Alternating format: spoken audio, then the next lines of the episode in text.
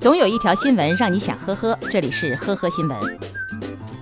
九月四号中午，一名中年男子领着一个小男孩走进福州东街派出所，称要找孩子的母亲。随后，男子留下手机号后离开了。民警以为男子带来的是一名走失的儿童，不料男子走后，这名四岁男孩说：“他是我爸爸。”更令人震惊的是，经过多方了解。值班民警得知，这已是男孩父亲王某一个星期内第三次将亲生儿子丢下。前几次分别是男孩的大姨和爷爷将他接走的，可是这回大姨和母亲都在外地。民警联系这名男子，他却以各种理由推脱，不肯到场。原来男子是因为夫妻感情不和闹离婚，为逼离家的妻子现身，才会一个星期内三次往返平潭和福州，就为了丢儿子。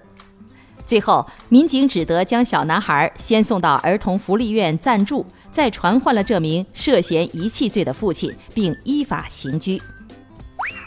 最近，徐州的蒋先生求助说，他今年四月买的大众帕萨特新车，提车后五天就出现了故障，提示是发动机高温。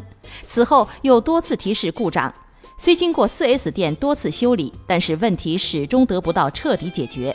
有时是开回家的路上就报警了，有时是第二天早上，有时隔个两三天。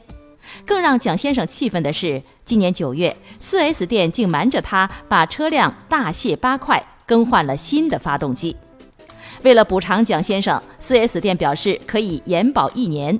蒋先生要求换车，遭到店方的拒绝。前不久，四川的赵女士通过朋友介绍添加了一位微商孔某，店铺里出售的都是商场同款的奢侈品。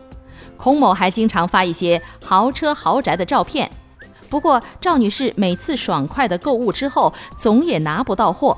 她一共购买了九万元的货物，直到八月份，赵女士发现自己女儿也有孔某的微信，并且两者并不一样。于是，赵女士报了警。警方展开侦查以后，在九月初找到了吴某。